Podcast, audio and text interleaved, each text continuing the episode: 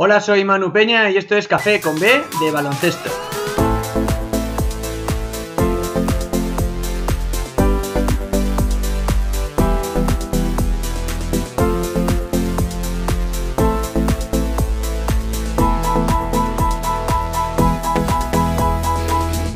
Muy buenas, bienvenidos y bienvenidas a Café con B, el podcast en el que disfrutaremos de un buen café acompañados por personalidades de nuestro baloncesto.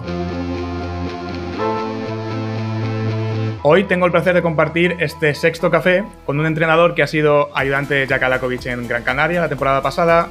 Anteriormente estuvo en Zaragoza y compartió banquillo con entrenadores como Porfi Isaac, Diego Campo, Sergio Hernández El Oveja y Luis Casimiro, con experiencia también en el baloncesto inglés y que recientemente ha decidido volar al continente asiático para unirse al cuerpo técnico de los, a ver si lo digo bien, Shenzhen Leopards. Si no, ahora me corrige, en China. Manuel Peña, ¿qué tal? ¿Cómo estás? Muy bien, pues eh, desde aquí, desde China, y como, como, bien dices, lo has dicho perfecto, o por lo menos uh, así lo digo yo también. Estoy trabajando todavía en pronunciación y en geografía aquí ahora, así que sí, me, me acabo de unir a los Shenzhen Leopards y aquí llevamos pues ya, ahora cuando estamos grabando este vídeo, pues eh, recientemente un mes hace que, que, he llegado aquí, estoy trabajando en la pretemporada. Muy bien. Oye, muchas gracias por aceptar mi invitación. Eh, como te comentaba antes, fuera de, fuera de micros, que hemos estado un rato, ¿eh? Hemos estado un rato largo charlando antes que, que hemos dicho, vamos a ver si grabamos. Pensaba que estábamos grabándolo ya. Claro, o sea, que yo tenía muchas ganas de tomarme un café contigo porque, además de la experiencia reciente ¿no? que, que, tienes ahora en China, también me interesaba mucho personalmente por el tema de tu experiencia del baloncesto inglés, que en los últimos años eh, pues, ha crecido bastante con la inclusión de los equipos ingleses en, en competiciones europeas. Y de momento, por aquí no había pasado nadie que tuviese experiencia en el baloncesto inglés y me apetecía mucho compartir este café contigo y que nos contaras un poco todo esto como es. Pero antes de empezar, pregunta de rigor, ¿quién es Manuel Peña? Bueno, pues Manuel Peña es un entrenador ahora mismo en China eh, de baloncesto, eh, que estudió en su momento ingeniería industrial, o sea que también soy ingeniero porque no se deja de ser uno ingeniero, pero bueno, pues dedicándome al deporte profesional, eh, con experiencia, como bien has dicho, pues en Inglaterra, he vivido también en Italia y, y bueno, pues ahora digamos que estas experiencias internacionales me, han gustado eh, y estoy ahora pues eh, esperando disfrutar, disfrutando ya de, esta nueva experiencia. Pero vamos, simplemente un entrenador de baloncesto y creo que con eh, criterio, divertido y que espero pues de verdad tomarme un buen café contigo. Seguro, porque vamos, ya, es que ya te digo, con la media hora que hemos estado antes ya no daba para medio programa. te podríamos haberlo grabado, pero lo que pasa es que nos seguíamos a dos, a dos horas de programa.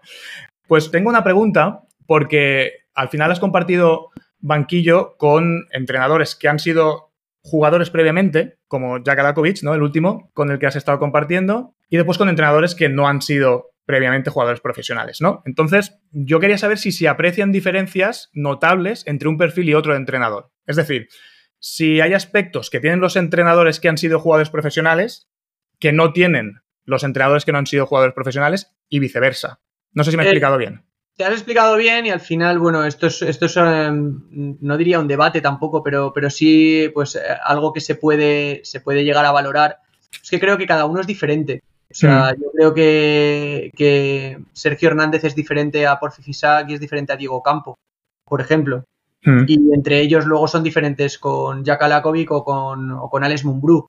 Yo al final eh, también he tenido mucho tiempo trabajando en la Federación Española en los cursos de, de, de entrenador, eh, de superior y, mm. y, bueno, pues han pasado muchos jugadores profesionales eh, como Pablo Prigioni, eh, por ejemplo, que su primera experiencia en Vasconia, pues digamos que no fue eh, del todo satisfactoria y sin embargo ahora pues es seleccionador de Argentina que ahora no, no, le ha ido bien, pero en, en, en anteriormente sí, y, y, es el entrenador ayudante en NBA y, y, bueno, seguro que tiene un futuro brillante porque es un, es un, es un entrenador, ya, no, es, no, es, un exjugador o no es, no es un entrenador brillante.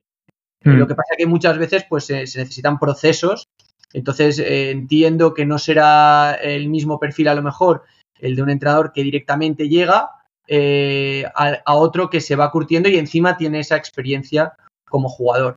Así que mm, yo creo que cada uno es diferente eh, porque así me los he encontrado y porque así los he conocido luego también en, estas actividades formativas que, que, he tenido el placer de, compartir primero con Federación y después con, con Sport Coach, donde también han venido pues muchísimos entrenadores y, pues como te digo, creo que todos ellos eh, son diferentes, diferente Sito Alonso de Carles Durán y es diferente de Chus Vidaorreta y luego al final pues es diferente de Pablo Lasso que, sí que fue jugador, entonces bueno, eh, pienso que cada uno es diferente, tiene su estilo y, por eso al final la profesión de entrenador es tan, tan rica y es, tan bonita. Muy bien. Vamos a repasar un poco, empezando por, digamos, por el principio. Porque, como comentaba en la introducción del podcast, me interesa mucho que nos des un poco tu visión del baloncesto inglés. Y si no me equivoco, estuviste en los London Website, Reading Rockets, fuiste también seleccionador sub-15, puede ser, de Gran Bretaña. O sea, que experiencia en el baloncesto inglés tienes, tienes, tienes un buen rato. Entonces, yo personalmente tuve la oportunidad de, de jugar allí durante unos meses y me pareció que esto es una percepción desde la visión del jugador en su momento. ¿eh? Em, a mí me pareció que a nivel físico estaba muy bien, incluso podríamos decir que a nivel técnico también, ¿no? Pero luego en cuanto a táctica, tanto individual como colectiva, me dio la impresión que, que estaban como un, en un escalón por debajo. Pero claro, esa es mi percepción desde dentro de la pista. Tú como entrenador, que es al final el que te los pasas por las manos todos los días y has estado en varios equipos, has pasado en selección, que al final es top, ¿no? Por decirlo así, los mejores jugadores. ¿Cuál es tu percepción eh, del baloncesto inglés en este sentido que te comentaba? Eh, a ver, como, decías, eh, empezando por el principio, que no sé si es el principio o no, porque hay, principio antes que, mi experiencia en Inglaterra seguramente, pero, pero en cuanto a la experiencia en Inglaterra, primero para mí, pues, pues fue, eh, a mí me dieron la oportunidad allí también, ¿no?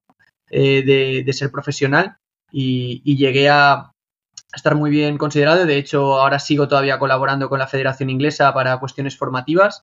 Eh, y de hecho hay un libro, digamos, de, ayuda para, para, los entrenadores que, que lo estuvimos trabajando entre varios entrenadores y ese, digamos, ese, ese panel eh, de entrenadores eh, estaba formado por eh, un chico que se llama Sam, otro chico que se llama Matt, pero también entre otro español que se llama Sergio Lara, que está mm. en Manchester y al cual también le, mando un saludo porque es un auténtico fenómeno, lleva muchos años allí y él también ha estado muy metido en, baloncesto inglés, estuvo también en selección femenina y bueno, ahora él trabaja en una universidad allí y es un docente que, se, ha dedicado más a la parte de minibásquet y da charlas para FIBA a nivel de minibásquet porque luego tiene su trabajo también con la universidad. Bueno, dicho lo cual, eh, un poco a la pregunta, a ver si no me voy por las ramas, eh, ellos eh, tienen en cuenta que el baloncesto inglés tiene mucha eh, más, mm, digamos, bebe mucho más del baloncesto americano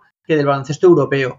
entonces, y del baloncesto americano, mm, no, no, no quiero decir que el baloncesto americano no tenga táctica, porque también la tiene, o sea, que, muchas veces es que vamos a, no, porque vemos a jugar a lo mejor partidos durante la temporada regular de NBA y no, no, hay mucha táctica también.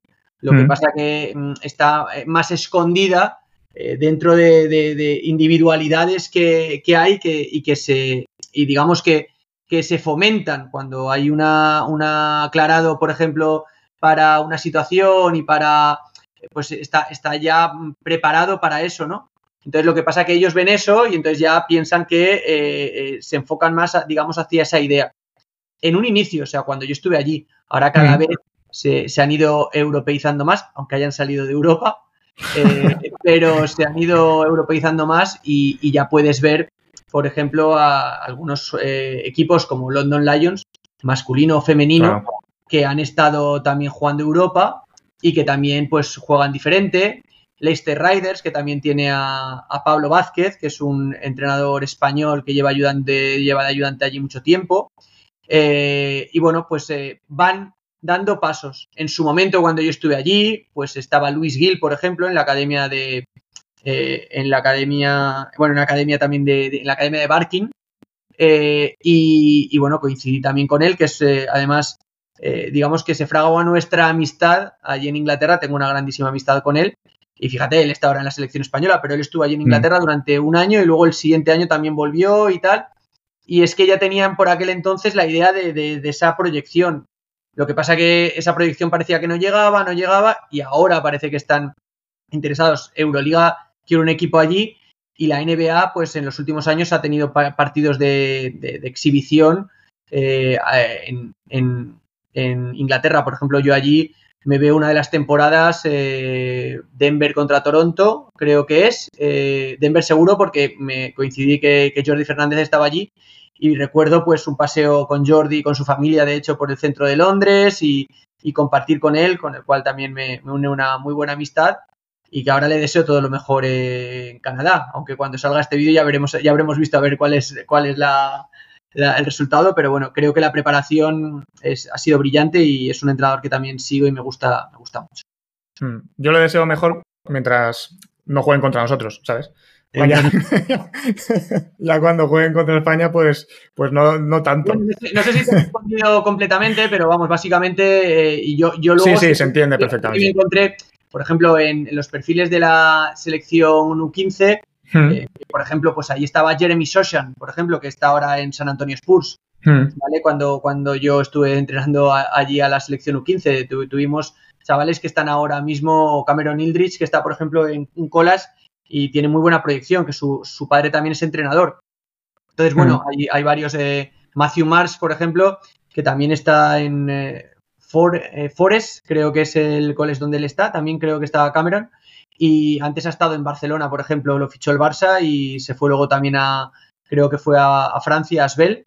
Bueno, pues chicos con una, trayectoria y con, bueno, pues eh, recuerdo que esas, generaciones que yo casualmente tuve la suerte de, entrenar y que seleccionamos porque buscamos, o sea, por ejemplo, el caso de Matthew fue, fue muy curioso porque cuando yo llego allí a la, a la U15 a organizar un poco no organizar, pero, pero sí a, tener un poco la información de, todas las regiones. Había regiones donde apenas se contactaba y yo, bueno, pues como responsable en aquel momento, no me costaba nada mandar un correo electrónico a todas las sedes y de una de las sedes que nunca aparecía nadie, ah, pues hay un chico aquí, muy grande, muy tal, pero hace poco que ha empezado a jugar. Pinta bien. No, pintaba bien. O sea, no pintaba bien. No, porque, porque bueno, era como grande, pero allí como, como la, estatura es algo que, bueno, pues sí, eh, pues, bueno, está, pero. Y, resulta que lo, lo, veo y digo, no, no, no es que eso es un chico especial. De hmm. hecho, claro, eh, le cuesta porque, pero es, eh, era ágil, tenía muy buena psicomotricidad y de pronto lo llamamos y resulta que es el, segundo más alto de toda Europa de su edad o hmm. en, su, franja de tal. Entonces, bueno, pues a partir de ahí, pues, pues el chico además eh, una genética muy buena y bueno, pues... Pero vamos, eh, la predisposición que tenían era, era muy buena y ya en, aquel, en aquella selección, por ejemplo, jugábamos muy divertido y se pasaban el balón y tenían conceptos tácticos que, les han, seguro que les han ayudado en su, en su futuro, ¿no? Que era un poco la idea por la cual yo inicio con la, con la U15 es porque eh, querían darle en aquel momento Bladan, que era un eh, entrenador serbio, que era el director deportivo de la, de la federación, quería que la primera entrada a, la, a las selecciones mm. fuera con una visión diferente a la que tenían en sus clubes. Que seguramente es algo que, aquí en España también se hace con, con, David Soria, que están haciendo un trabajo espectacular en las, en las categorías eh, inferiores de, y también Elena Laoz, o sea, en las, en las categorías inferiores de la Federación Española, que por eso luego pues, pues salen selecciones como salen, ¿no? Sí, sí. Qué menudo verano llevamos, ¿eh? De, medallas, madre pues, mía. Un verano más, eh, hmm. donde pues eso, eh, pues Ignacio y, Manolo ayer y mucha gente que está trabajando detrás, eh, pues bueno, creo que creo que es extraordinario. Yo tuve, he hmm. tenido la suerte también de estar en una, en una selección, de hecho coincidí con Manolo ayer la selección de cuando Avalde eh, pues era U18, por ejemplo, por decirte un nombre de aquella selección. Mm. Eh, y bueno, ya desde entonces yo creo que, bueno, pues se, sigue una, una trayectoria. Eh, y a esto que dicen un poco de la familia, la verdad es que, bueno, pues no es por hacerme de ningún tipo de método FEB, ni de, ni de la familia, ni de tal, pero hay unos, unos resultados que, que se dan porque se está trabajando muy bien. Claro, sí, sí, sin duda. Y siguiendo con la liga inglesa, si no me equivoco, utiliza un modelo de franquicias, ¿puede ser? Tipo NBA. O... Sí. La, BBL es, la BBL es un modelo franquicia, como aquí en la CBA también. Y, sí, bueno, eso es. Eh, sí que es cierto que luego ellos están, eh, los equipos de la NBL1, donde yo entrené, la, la Oro de allí. Eh, yo era entrenador de un, de un, equipo, de los Reading Rockets de la Oro de allí, y tenían opción de, de solicitar Lo que pasa que en nuestro caso estuvimos eh, dos años para poder entrar, pero los requisitos no eran tanto deportivos porque los deportivos estaban todos cumplidos. De hecho, cuando yo estuve allí, eh, quedamos entre los cuatro primeros, todo, yo creo que fueron todas las temporadas que, estuve, que fueron cinco. Mm. Ganamos Trophy, ganamos National Cup, tuvimos varios, varios registros o varias, varias eh, victorias de, trofeos importantes. Eh, y esos requisitos estaban, eran importantes porque, porque eran como méritos para poder estar. Lo que pasa que luego, pues a nivel de infraestructuras o a nivel de pabellón para jugar, había unos requisitos mínimos y, eso no los, no los cumplimos. Pero, pero bueno, yo creo que va a haber alguna incorporación en estos próximos años a la BBL, pero como bien dices, es todo a nivel de franquicias. Muy bien. Esto era curiosidad porque me sonaba haberlo leído, em, pero mira, ya voy a aprovechar, voy a aprovechar y, pregunto. Y aprovechando también lo que estabas comentando de, tu experiencia en el, en el, curso superior de entrenadores, ¿has detectado alguna evolución en el, en el alumnado que hace el CES? Por ejemplo, voy, a explicarme en cuanto al perfil del alumnado, ¿no? Eh, la, motivación, el nivel previo con el que vienen, si vienen a lo mejor con respecto a hace unos años, si vienen más preparados o, con un bagaje mayor, porque por ejemplo es cierto que en los últimos años al final ahora entras en Twitter y hay 40.000 cortes de no sé qué jugadas de tal, eh, hay 40.000 playbooks del equipo de tal, es decir, tienes mucha información a la mano que puedes utilizar y puedes estudiar y puedes aprender. Entonces, claro, cuando llegan luego a hacer el, curso superior, eh, vienen con un bagaje diferente. ¿Habéis detectado en los años que estuviste, detectaste que vinieron con un bagaje diferente o con una motivación diferente o el perfil del alumnado ha, cambiado bastante o no? ¿O sigue siendo muy similar a lo mejor a los últimos años? Pese a que he visitado el CES los últimos años, Mm. Eh, pero como visita, eh, ten en cuenta que hace ya años que yo no estoy allí. O sea, mi último curso yo creo que fue el 2018. Mm. Y ya llueve desde entonces. Ha caído hasta una pandemia. Eh, no te sabría a lo mejor decir en cuanto a eso. Sí que te puedo decir en cuanto a alumnado que veo en Sport mm. Coach, en, bueno, pues en cursos como hemos tenido, por ejemplo, Pro Coach, donde viene gente con, que, se, que se debe considerar con un cierto nivel porque ya la mayoría de ellos tienen el CES, por ejemplo, y sí que es cierto que, hay mucha información, ¿vale? Pero eh, yo creo, yo soy de los que piensa que, es como con el jugador, ¿no? Tú al jugador le das toda la información que tienes de un scouting, o a veces el exceso de análisis puede, producir parálisis, ¿no? Entonces yo creo que, cuando estás en un proceso formativo, es muy importante, por ejemplo, el, individualizar esos procesos, que yo creo que los años que estábamos con, con Miguel Martín y con, y con, el, con el curso de entrenadores se intentaba hacer de esa manera. Eh, se hacía mucho gaming también, mucho, mucho juego didáctico hmm. eh, y se retaba porque, porque al final eh, todo lo que se expone muchas veces en Twitter y en, hay que, hay que llevarlo a la pista. Yo tuve mucha suerte porque, porque durante el tiempo que yo estaba además como tutor, yo veía muchos clinics porque fíjate, yo, yo, yo soy un afortunado porque aparte de los clinics ahora de Sport Coach, de Pro Coach y de, y de todos los que estoy viendo que, y encima cuando puedo, pues eh, alguno extra como ha sido este año la Fundación Escariolo, pues también, también vas. Pero anteriormente yo he visto muchísimos clinics, Chus Reta, eh, eh, no sé, José Luis Abos, por ejemplo, el, mm. que, que, tanto le queremos en Zaragoza, ¿no? Entonces, bueno, eh, he visto muchísimos clinics de mucha gente de muchas temáticas diferentes. Pero todo eso luego tenía mucha suerte porque yo lo llevaba a la práctica eh, y tenía mi, mi, mi, digamos, zona de pruebas cuando estaba en Inglaterra. Entonces yo creo que eso es muy importante. Luego he visto mucho, por ejemplo, yo soy de los pocos que he hecho también el FCC, que es un curso de FIBA, no sé si conoces, mm, mm. el FIBA European Coaching Certificate. Eh, y, vas allí y, y, bueno, pues a lo mejor el nivel eh, no es tan alto como podía ser a lo mejor el, curso de la Federación Española del, CES, pero mm, solo el hecho de que sea un curso en inglés, que visites tres eh, temporadas o tres veranos diferentes, eh, el campeonato U16, el U18 y el U20, y te das cuenta también de nuevo que a nivel internacional hay mucha gente que, ostras, parece que sabe mucho, o parece que muchos en Twitter también, ¿no? Que parece que, ostras, y luego hablas con ellos o trabajas con ellos o estás con ellos y, la metodología pues no la tienen tan desarrollada. Hay otros que sí, ¿eh? hay otros que son unos auténticos fenómenos en todas las áreas.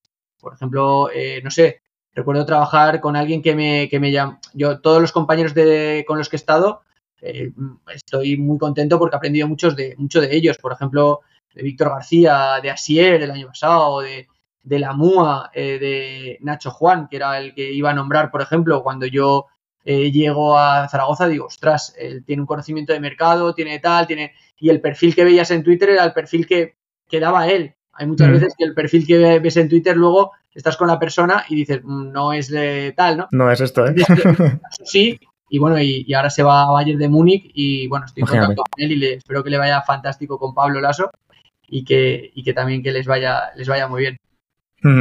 Joder, me enrollo Claro. mucho, ¿verdad? No, no, no, que va, que va. No, o sea, fenomenal. Yo Creo que encantado. algunos ya se han dormido, no sé si habrán llegado ya hasta, hasta este café, pero que se preparen otro, que se preparen otro café porque si no...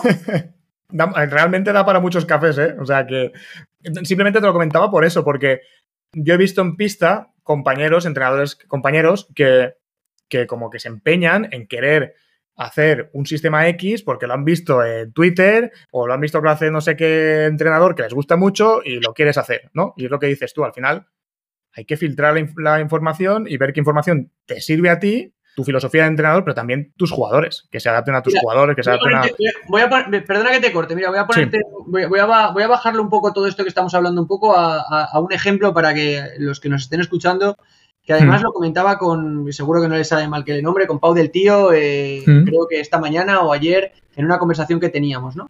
Entonces, nosotros ahora estamos en el baloncesto en China, hemos aterrizado hace un mes. Entonces, si, si venimos aquí pensando que, y es una entrevista que ya en su momento Manolo ayer, que ya estuvo aquí, eh, Mm. contestó y decía, no venimos aquí a enseñarles baloncesto, venimos a ayudarles. Y esa es un poco la, la- la idea. ¿Y por qué digo esto? Si nosotros venimos aquí con la idea de no, porque en Europa hacemos next o hacemos el anti-next de esta manera, o les empezamos a hablar de mm, eh, triples cambios, por ejemplo, o si hay una situación, eh, no sé qué situación hablábamos, por ejemplo, eh, eh, Pau y yo, que, bueno, un poquito una situación, mm, digamos, un tanto más elaborada, o una zona defensiva eh, que luego cambia a individual y luego de individual vamos a cambio, pero cambio solo cuando hay por debajo de los 10 segundos. Les estamos aturullando y les estamos a- ahora mismo, en- estamos en un, en- en un momento que no están ahora Hmm. mismo.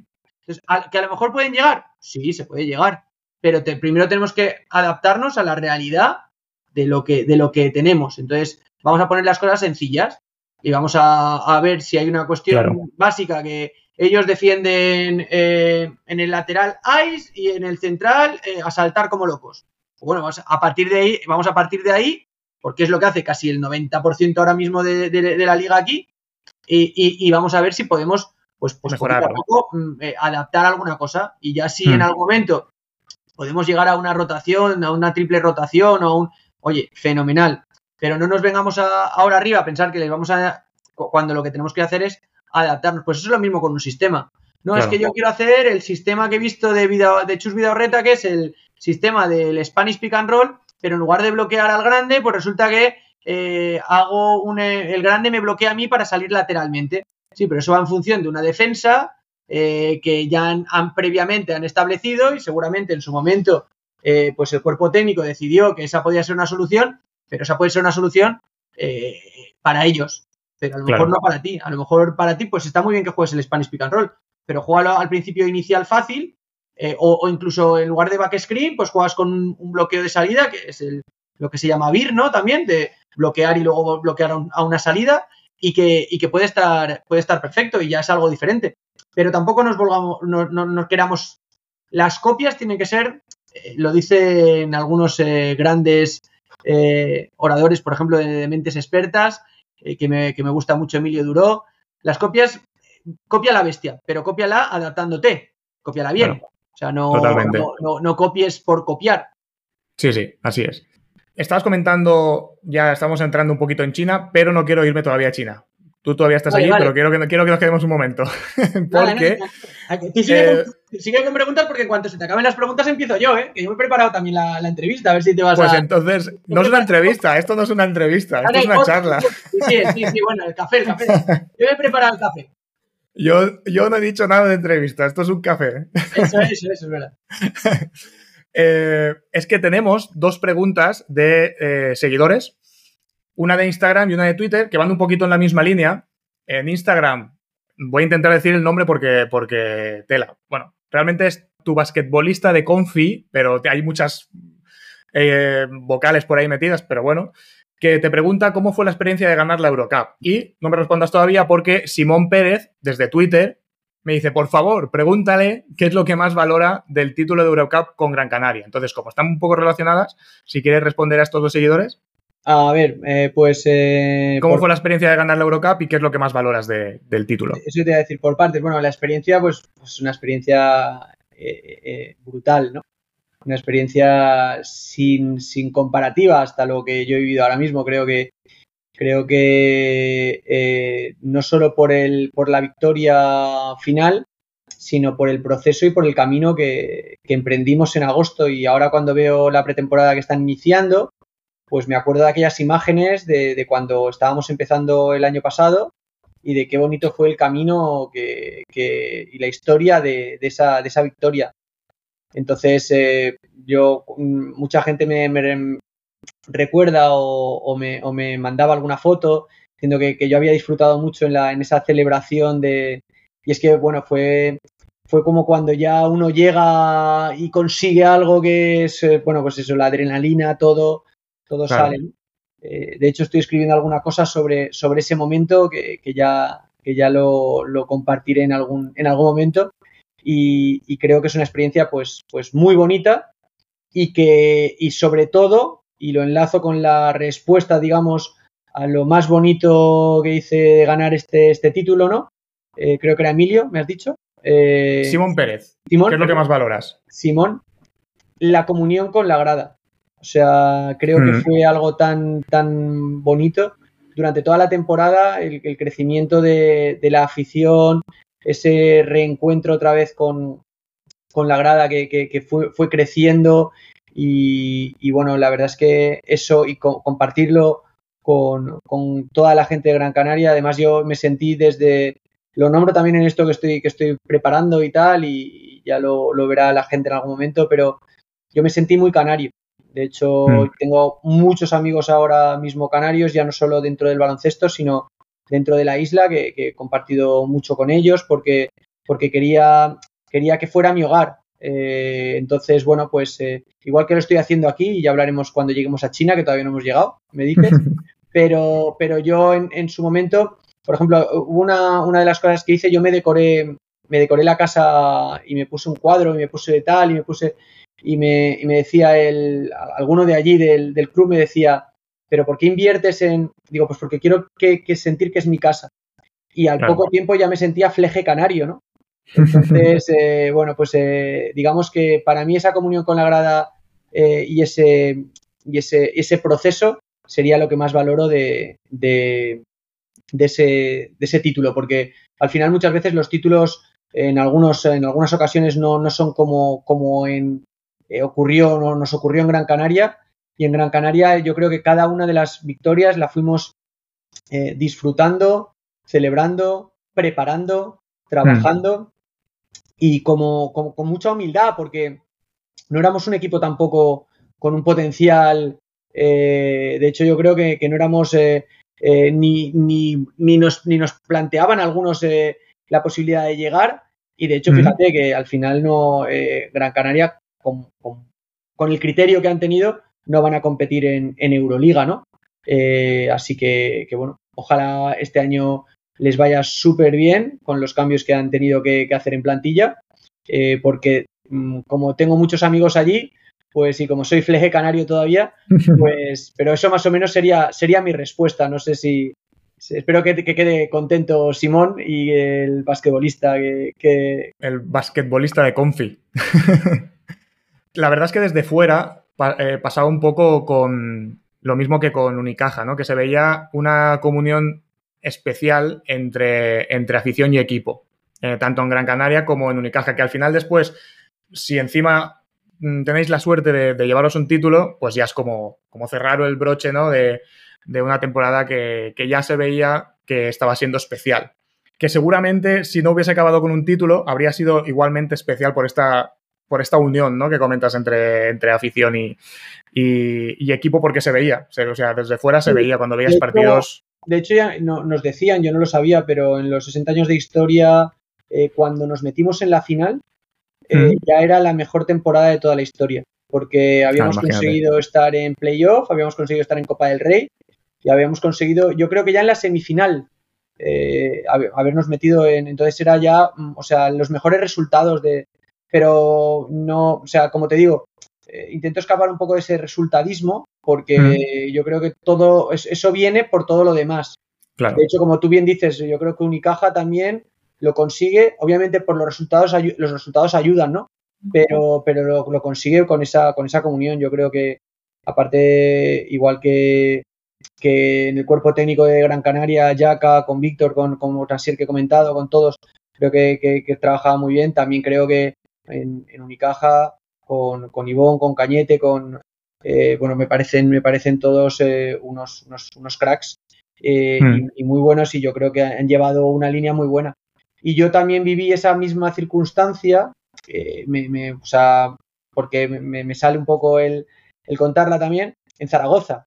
Zaragoza hmm. también cuando, cuando fichamos allí con, con Porfi, la primera temporada no se esperaba y nos metemos en semifinales eh, de dejando ganando a Basconia en semifinales de, de, la liga.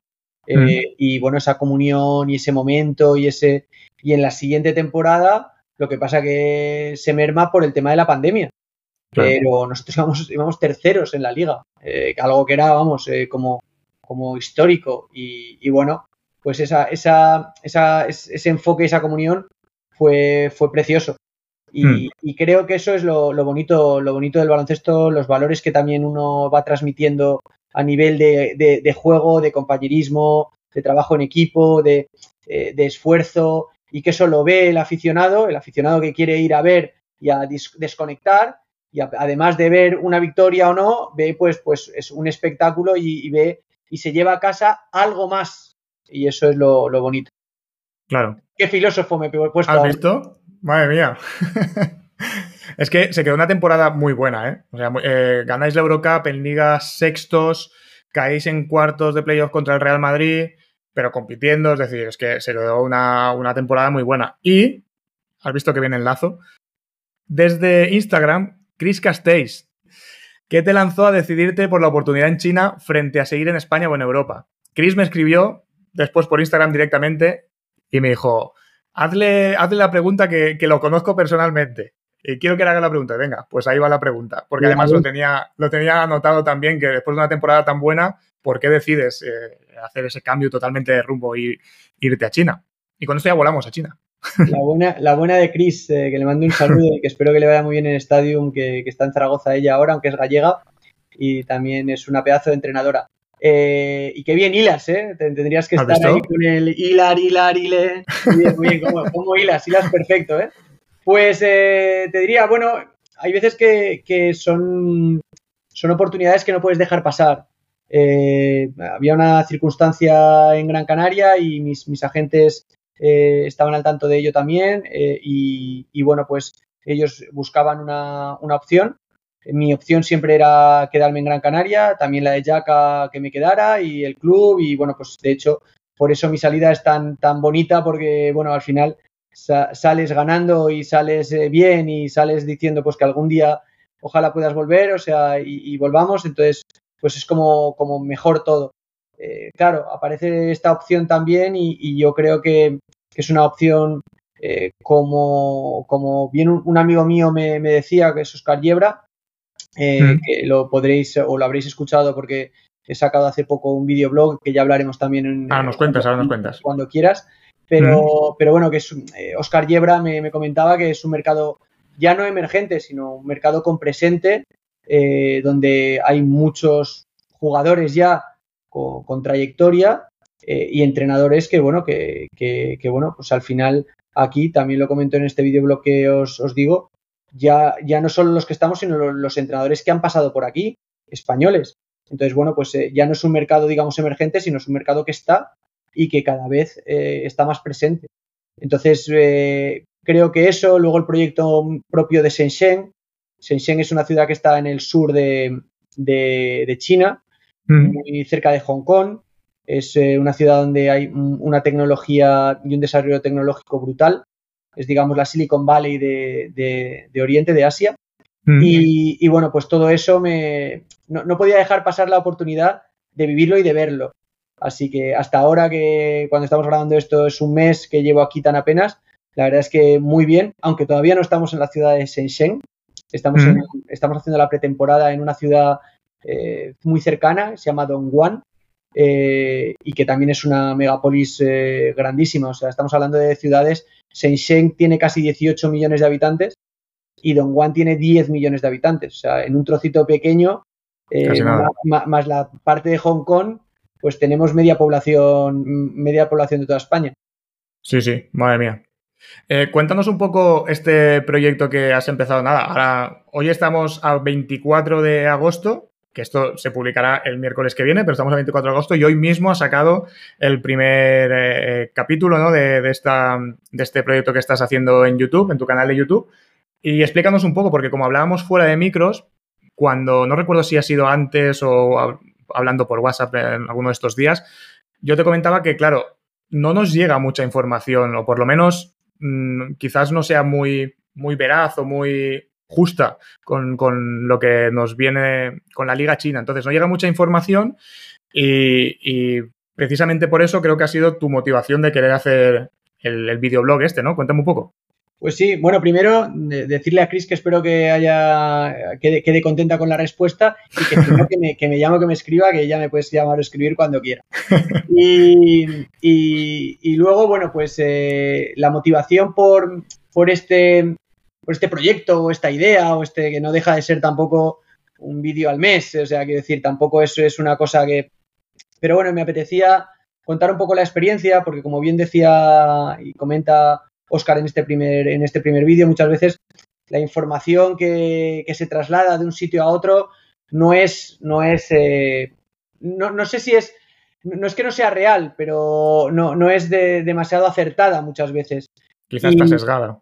Exacto, ¿no? Hay uno. Hmm. Entonces, bueno, sí que es verdad que hay muchas cosas que ya comentaré en próximos capítulos, como, como bueno, pues eh, tema que, necesitas el VPN para poder eh, contactar o conectar con, según qué plataformas, con Twitter, con YouTube, con eh, eh, Facebook. Pero, pero, o sea, al final me apetecía contar un poco lo que va a ser con unos ojos nuevos, como me decía también este, este amigo Oscar, mm. pues la, experiencia y, lo que voy viviendo. Entonces, digamos que es una parte donde voy a desnudar un poco la, parte más profesional, no la personal, nunca la personal, pero sí como, como esa parte un poco más eh, profesional y de marca personal y donde pues me apetecía en este primero ya, ya nombro que es que vamos a ser seis entrenadores, Robert, seis entrenadores españoles aquí en, la liga como ayudantes. Entonces, y ya algunos con experiencia de haber ganado la liga aquí. Entonces, eh, bueno, pues y, y, es que con nombres eh, de, jugadores de mucho nivel. O sea, Taco Fall eh, está jugando mm. en la liga. Eh, no sé, Askia Booker, que estuvo en España, estuvo jugando aquí en el equipo de Shenzhen hasta el año pasado. Mm. Suliger, que es un jugador NBA, está aquí y es uno, bueno, pues uno de los que, de los que, de los que domina, digamos, dominadores de un poco el juego interior. bueno, pues hay mucho, mucho jugador, mucha gente que se está, mm, por ejemplo, James Harden ha visitado ahora China en un tour que, ahora mucha gente está mirando Asia por el, por el Mundial también, ¿no? Pero James Harden viene aquí y dice, ojalá juegue alguna vez en la CBA de China. Entonces, bueno, pues eh, esos son tipo de cosas que a lo mejor a Occidente pues no llega o no interesa tampoco que, que llegue comentarios de James Harden o de Aaron Gordon, por ejemplo, que está aquí, que de pronto llena un centro comercial y que eso ya se verá en el, siguiente vídeo, que un poco de expectativa, porque eso ha sido eh, estos, estos días y, esto no entraba en esta, en esta primera entrega. Pero, pero bueno, pues eh, cosas que, creo que son interesantes y, bueno, y espero que algunas divertidas también, porque al final creo que hay que hacer algunas cosas que sean divertidas. Sí, sí, totalmente. Muy bien, ¿y qué crees que está atrayendo a los jugadores a la Liga China? Bueno, a ver, habrá, seguro hay una, parte económica también, porque están invirtiendo eh, bastante mm. en, los equipos, en las franquicias y, y en, pues, de hecho, en los staffs también, porque al final el traerme a mí, el traer, nosotros por ejemplo tenemos un entrenador, somos cinco de cuerpo técnico, cuatro entrenadores ayudantes y, y un primer entrenador y somos un griego, un americano, eh, uno de aquí chino y, un español. Parecemos un chiste, o sea, el otro día lo comentaba, decía, eso, el americano, el griego, el español, eh, pues, eh, pero, pero bueno, el hecho de que Pau del Tío esté en Gilín, en Gilín, que Hugo López esté en Lionín, que esté Joaquín Ruiz Lorente, que esté, o sea, y luego aparte, pues entrenadores, eh, también hay otro entrenador griego en otra franquicia. Está, bueno, pues eso es una muestra de que quieren traer gente, digamos, con, más o menos talento, pero con experiencia diferente eh, en Europa y en, Estados Unidos. Mm. Y, por la misma razón, pues quieren traer también jugadores de, de nivel que les sumen aquí al nivel. Luego, aquí tienen, y ya lo comentaré cuando hable un poco de la liga, pero las normas de la liga no permiten jugar, por ejemplo, a dos extranjeros juntos. ¿Cuántos extranjeros pueden haber por, equipo? ¿Uno solamente? Mira, aquí es una cosa que el otro día me informaba, porque es algo que quiero comentar y bueno, pues ya os, lo comento por aquí también. Eh, cada franquicia tiene eh, X dinero para, para gastarse en los jugadores internacionales o imports o de fuera.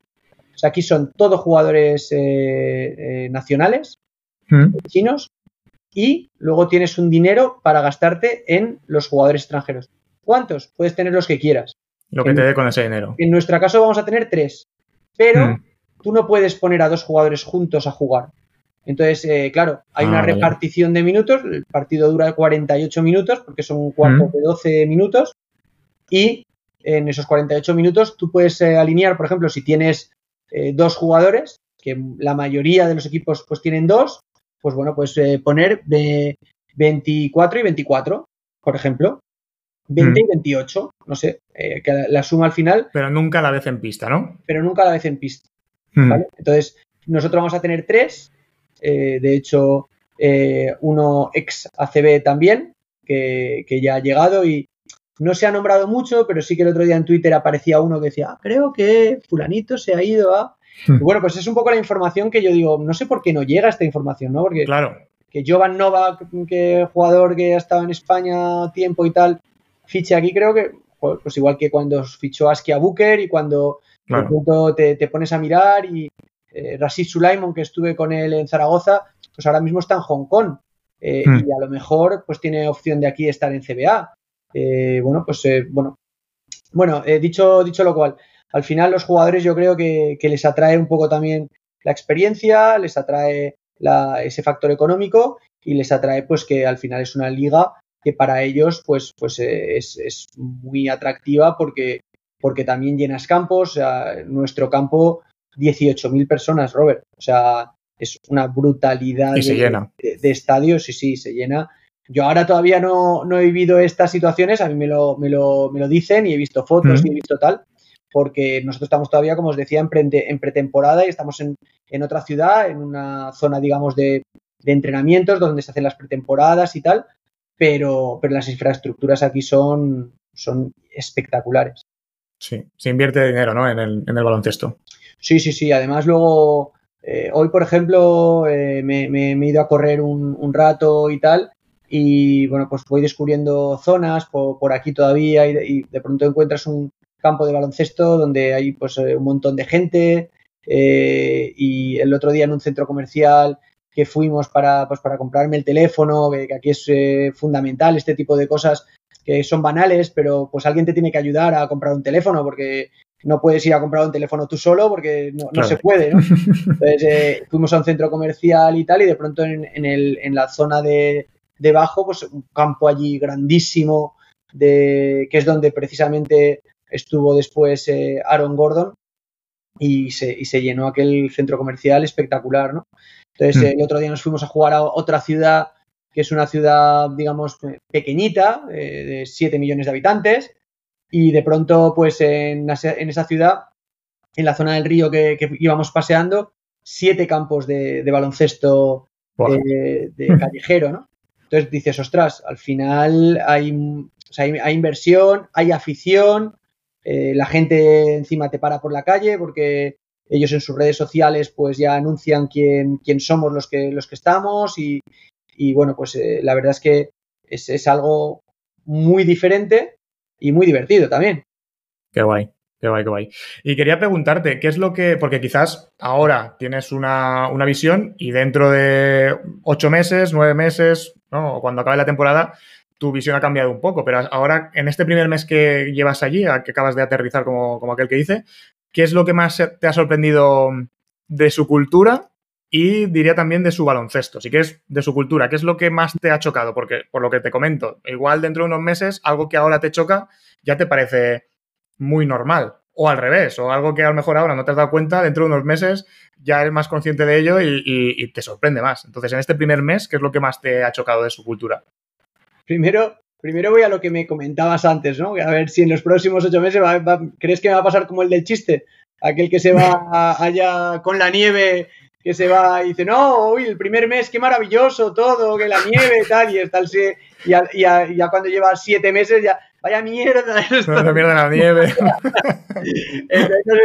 no, sé si, me va a pasar como el del chiste, pero la verdad es que ahora mismo estoy muy contento. Eh, hmm. Obviamente, pues eh, es verdad que mis padres, mi familia, mi...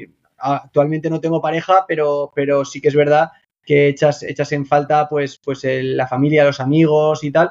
Hmm. Pero soy alguien que, como, como te decía, en Gran Canaria ya intenté hacerme eh, mi hueco, mi familia, mis amigos y tal, y aquí también lo, voy a hacer.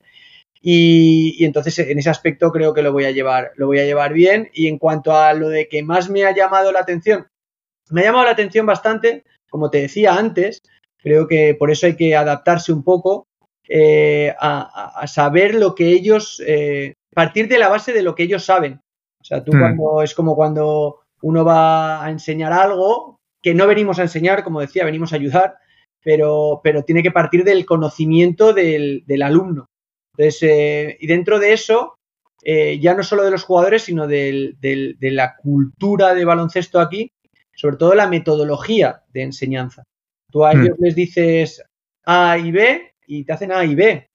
Eh, ahora, no les hagas elegir entre A y B.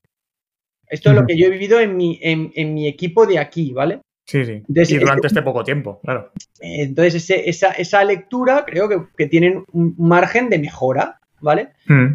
Técnicamente y físicamente, ostras, pues hay jugadores muy, muy, muy interesantes. Jugadores que mm. estarían jugando en Leboro, jugadores que jugarían en ACB, algunos de ellos. O sea, nosotros tenemos un escolta que estaría jugando en ACB. Claro, lo que pasa que en ACB sería eh, un, jugador extranjero y seguramente le iban a pagar menos de lo que le van a pagar aquí como jugador local y como jugador importante. Entonces, mm, creo que podrá darse el caso que haya algún club que, pues como, como el caso de Gran Canaria pasado, que no tenía jugadores extranjeros y que pueda darse el lujo de coger y decir, bueno, pues a lo mejor busco y tal. Creo que puede, puede haber porque hay, hay físicos muy interesantes. Y, mm. como, y como digo, esos físicos luego eh, metidos dentro de una estructura táctica, pues pueden, pueden ayudar seguro. Lo que pasa que, bueno, pues esa parte táctica, que ya hablábamos también en Inglaterra y que también lo, no es nuevo para mí, eh, pues, pues eh, es, eh, digamos, no sé si mejorable, pero sí desde luego algo que, que, que, pueden, que, puede, que puede ayudarles si, la, si lo abrazan. Porque ellos no, no ven demasiado baloncesto y lo, lo, poco que ven es también NBA, y hmm. entonces, bueno, pues eh, ahora, por ejemplo, eh, hace poco, creo que lo decíamos fuera de cámara, yo estaba viendo el partido Brasil-Serbia en hmm. vivo, que estaban aquí, jugaban en Shenzhen, nos fuimos desde Don Juan hasta Shenzhen, está relativamente cerca, eh, y el día anterior estuvimos viendo el Serbia contra, contra China. Entonces, mm, bueno, fuimos y éramos dos del cuerpo técnico y un jugador cada uno de los días. Entonces, eh, no tienen esa cultura seguramente de, observación y luego de, obviamente, de transmisión al juego. Entonces, la parte mm. de metodología, eh, de doctrina también, de, dureza, de esto es por aquí, esto, eh, y, de, y, de, unas sobrecargas brutales, porque entrenamos muchísimo, pero bueno, pues a lo mejor dentro de unos días, eh, como dices, ya me ha, de hecho ya me he adaptado, ya me he adaptado a que haya mañana tarde, mañana tarde, mañana tarde y noche, mañana... y bueno, bueno, si yo estoy cansado, no sé, eh, yo, y mira que yo estoy bien y qué tal, pero... Pues, ¿Cómo están los jugadores, eh? Sí, un día, algún día. Pero bueno, luego también tienes, tienes la otra parte. Ahora, por ejemplo, eh, como también te decía cuando estábamos preparando para, para, para quedar, hay muchas, muchas cosas que son al día, ¿no? Oye, pues esto ha pasado, esto ha pasado. Eh, ahora, por ejemplo, nosotros el, equipo va a jugar unos amistosos contra un equipo de Australia, contra un equipo de Corea y contra un equipo de Serbia, eh, mm. pero hay varios jugadores de primera plantilla que no van a esos partidos. Entonces eh, había que, seleccionar y al final, por ejemplo, me he quedado yo haciendo unos trabajos específicos con ellos y nos reincorporamos el, el domingo todos porque nos vamos a un resort durante tres días de vacaciones todo el equipo. A descansar, claro.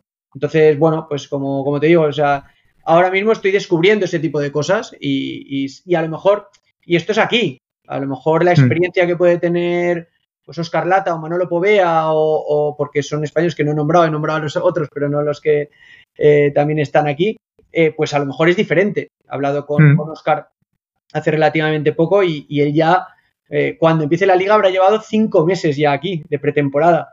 Entonces, eh, bueno, pues las, las experiencias seguramente también serán diferentes las, de uno que, las de los otros. Pero, pero en general, yo creo que la, tónica puede ser un poco por ahí, ¿no? Y, los físicos y, los, y las partes técnicas también bien trabajadas, pero esa, ese, ese puntito a lo mejor que les puede ayudar un poco más es esa táctica individual seguramente. Sí, sí. Es que a mí me dices de hacer una pretemporada de cinco meses y me lo pienso, ¿eh? Porque, madre mía, o sea, al final, eh, con dos meses de pretemporada, ya dices, por favor, que se acabe esto ya. O sea, que déjame, déjame ya tranquilo al preparador. Bueno, eh. nosotros cuando empecemos la liga, eh, el equipo nuestro habrá hecho tres meses y medio. Yo me incorporé al, medio mes, yo haré tres meses. Mm. lo que pasa que, bueno, eso es muy relativo porque nosotros en nuestro caso, eh, solo cuatro jugadores de la primera plantilla estaban cuando yo llegué aquí. Eh, de los hmm. que van a ser de primera plantilla y tampoco de los de los de más rotación. Entonces ahora sí que es verdad que tenemos ya y que algunos de ellos, como se han incorporado ahora muy hace muy poco, pues no estaban para ir a jugar tres partidos, ¿no? Entonces por eso ha sido un poco la situación y tal y, eh, y nosotros ahora mismo tenemos como siete jugadores y yo creo que nos faltan seis que todavía no, han, tres, eh, tres americanos, que, o sea, dos americanos que todavía no han llegado, eh, Suliger y Dairon Macon, eh, y luego Daryl Macon, y luego eh, tenemos a un jugador en selección china que todavía no, ha llegado, y tres incorporándose recientemente. O sea que hmm. todavía nos falta. Entonces, al final, cuando ya lleguen todos y estemos todos, pues al final haremos con todos, todos, todos, igual hacemos cuatro semanas. Muy bien. Pues como llevamos ya casi una hora y aprovecho para darte las gracias porque ahora mismo voy a decirlo aquí, son las seis de la tarde, pero allí son las doce de la noche, ¿no? Si no me equivoco. No, no lo sé, eh, no sé, da igual, no te preocupes. Son las doce de la noche. Entonces, claro, eh, aprovecho para agradecerte el esfuerzo porque para grabar una hora decente aquí, allí estáis en una hora menos decente. Entonces, vamos a ir cerrando este episodio y... Vamos a ir mm, cerrando, que espero que, a la gente le esté gustando y que no se haya quedado dormido, porque si yo estoy desde aquí despierto a estas horas, espero que la gente lo esté disfrutando un poco, chicos. Seguro, seguro, seguro que sí. Pues te voy a pedir, como pido a todas las personas que pasen por aquí, un libro y una serie o una peli para que recomiendes a la gente que escucha el podcast. Bueno, un libro, una serie o una peli. A ver, mira, eh, no te voy a mentir porque como he visto el programa ya sabía un poco que ibas a preguntar, pero es verdad que fuera de cámara te lo he dicho, no que, quería, quería que fuera algo fresco, ¿vale? Entonces, eh, bueno, recientemente, por ejemplo, eh, me he leído y lo he compartido también en el videoblog, un libro que, que, no creo que sea muy conocido, pero se llama Aprende como Einstein, es de Steve Allen, pero no es eh, su nombre real, es un seudónimo de, alguien que habla un poco del aprendizaje y, de, y, del, y del cómo eh, mejorar tus técnicas a la hora de, aprender. Entonces, creo que es un libro bastante recomendable y poco, yo creo que poco conocido. Se llama Aprende como Einstein. Y luego otro que es el que voy a empezar ahora, eh, The Code of Extraordinary Mind, el código de una mente extraordinaria, ¿vale? Eh, que es de Vincent eh, Lakihani, ¿vale? Entonces, bueno, es un libro que es un bestseller y creo que, que, puede estar bastante, bastante bien. Tiene muy buenas referencias, pero lo voy a empezar ahora, así que lo recomiendo porque lo voy a empezar ahora. y estos son un poco los dos, los dos libros que te diría. Y luego, en cuanto a, a peli, voy a nombrar una que la nombro, o sea, hay amigos míos que cuando, si escuchan esto, alguno llega hasta la hora de habernos escuchado, pues eh, igual le sale una, sonrisa porque, porque la he nombrado en, algunas ocasiones y a toda, toda la gente con, la que lo he nombrado eh, tengo el juego de que me juego una cena a que seguramente será una de las cinco mejores películas que ha visto, mm. pero eh, seguramente todos tarden en verla. ¿Vale? Porque es una ciudad, es una, es una película de Bollywood que ya te, a lo mejor te echa un poco para atrás. Mm. Es una película que parte de la película está, está en hindú o en inglés de, de, hindú. Entonces, eh, no es que sea complicada de seguir, porque no es complicada de seguir, pero bueno, te requiere el tener esos subtítulos también. Eh, y luego el, el, resto de la película en general, el 70% está luego en inglés. Y bueno, pues son tres horas, no es, no es eh, corta. Se llama Three Idiots, los tres idiotas. Eh, pero como digo, tiene mucho mensaje. Eh, mm. Y a los que la han visto después de darle esta referencia y de explicarle y tal, me han llamado a los años, porque no, la ve, no es algo que la veas de pronto, a los años y me han dicho, ostras Manuel, qué buena la película, ¿no? Entonces, bueno, eh, yo creo que además es divertida y es de típico, típica película que a mí me, gusta. Y, y, mira, además es muy curioso cómo la, cómo la, descubrí, porque una plataforma de, de que, era, pirata cuando estaba en Inglaterra eh, por aquel entonces, eh, como ya prescrito lo puedo decir, pero era una plataforma así medio pirata porque no, era una, no había otra forma de, ver en, aquel entonces pelis y tal. Y encontramos esta película, mi, mi expareja y yo, eh, y, la, ponían como unos ratings, eh, pues, pues, unas valoraciones tremendas. O sea, a lo mejor en mm. aquel momento, en aquella plataforma, la valoración sobre 5, eh, las mejores eran de 4,6, por ejemplo. Esta tenía 4,9. O sea, mm. no, había ninguna así. Y, bueno, la vimos y de verdad que, nos gustó y la yo la tengo guardada con sus subtítulos también con lo cual, si alguien, si alguien la quiere, se la puedo hacer llegar. Muy bien. Pues entonces, si no, igual dentro de unos años me toca pagarte una cena, ¿no? ¿Quieres decir? Eh, yo seguro que Robert me llamará en unos años y me dirá, Manu, eh, oye, qué buena la peli. Qué buena la peli, ¿eh? Muy bien. Pues ahí quedan esos dos libros y esa peli. Y déjame, antes de despedirnos, déjame recordar a nuestros oyentes que estamos en YouTube, en Spotify, Google Podcast, Apple Podcast y iBox. Así que ya sabéis que si os ha gustado este episodio, suscribiros para no perderos ninguno de los próximos. Y además, pues ayudáis a que este proyecto vaya creciendo poco a poco. Y ahora sí, Manuel, de nuevo, muchísimas gracias por aceptar mi invitación. Ha sido un placer compartir este café contigo, viajar desde Gran Canaria, bueno, antes desde Inglaterra, Gran Canaria, Zaragoza, hasta China. Y ya sabes que por mi parte, lo que necesites y encantado de compartir este café contigo. Igualmente, invito a todo el mundo a que se suscriba a tomarse ese café con B de baloncesto y también al canal mío ya que he puesto el videoblog del Player, Player MPG, ¿vale? Ese, ese canal que, que, voy a poner ahí, que no es que me haya hecho youtuber, que lo he dicho también en el vídeo, no es que me haga youtuber, que es un canal que yo ya tenía cuando estaba en Inglaterra y ya hay algunos vídeos de trabajos. Hace siete años, he visto. Que hacíamos, sí, muchos años, muchos años. Y que hacíamos trabajos allí y tal, y lo que pasa que luego, pues, pues no, no, le das, no le das vida, y ahora, pues, he tenido la oportunidad y lo, y lo retomo. Y bueno, y espero que también, pues, eh, la gente que nos escuche, pues algún otro proyecto que voy a sacar pronto, pues ya, ya lo iré anunciando. Así que eh, agradecerte a ti este ratito, eh, este café eh, que yo me lo he tomado descafeinado porque si no, no iba a dormir. Es que a esas horas. Muy bien, encantado. Y nada, ya a vosotros y a vosotras, los que nos escucháis, muchísimas gracias por estar al otro lado. Y recordad, disfrutar de un buen café siempre es una buena idea, pero si además lo compartís con un amante del baloncesto como Manuel Peña, pues oye, mejor que mejor. Un abrazo y hasta pronto.